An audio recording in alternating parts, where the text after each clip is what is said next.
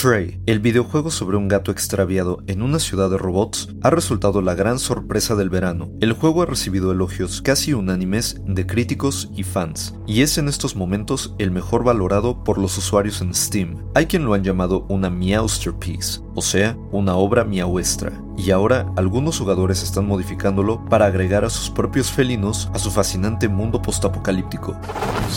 Institute.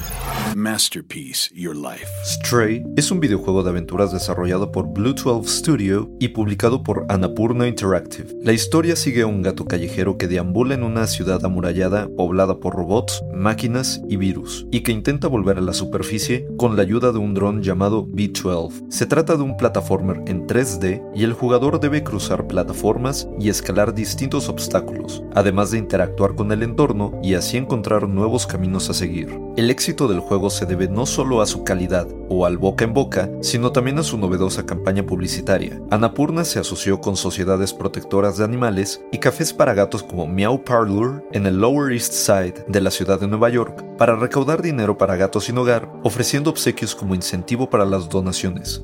Como les contamos en alguna cápsula anterior, los mods, abreviatura de modificaciones, son alteraciones a un videojuego hechas por los fans y que se llevan a cabo reescribiendo o alterando los archivos del juego. En Nexus Mods, un sitio que aloja mods descargables por los usuarios, ya hay disponible una serie de opciones para esos jugadores que buscan cambiar la apariencia del menino, ya sea que se trate de diferentes colores de ojos o diseños de piel. El sitio incluye lo mismo gatos negros, atigrados grises, coloridos calicos y muchos más. Muchos de los modders detrás de estas skins se inspiraron en sus gatos y han recibido ya solicitudes de otros usuarios para llevar a sus mascotas a la pantalla. Otros han hecho modificaciones que convierten al felino protagonista en Carl C.J. Johnson, el protagonista de Grand Theft Auto San Andreas, y hasta en gatos famosos como Luna de Sailor Moon o el Garfield diseñado por el modder Chris Rubino. Así que, mientras algún crítico le ha dedicado un texto entero a preguntar si no habría sido mejor un perro como protagonista, Stray nos recuerda por qué las imágenes y videos de gatos domésticos constituyen algunos de los contenidos más vistos en Internet. No deje que su perro vea este programa, es demasiado bueno para él. Guión de Antonio Camarillo, con información de The Washington Post, el portal web Kotaku y la revista PC Gamer. Y grabando desde casa, Arturo Pedraza. Nos escuchamos en la próxima cápsula SAE.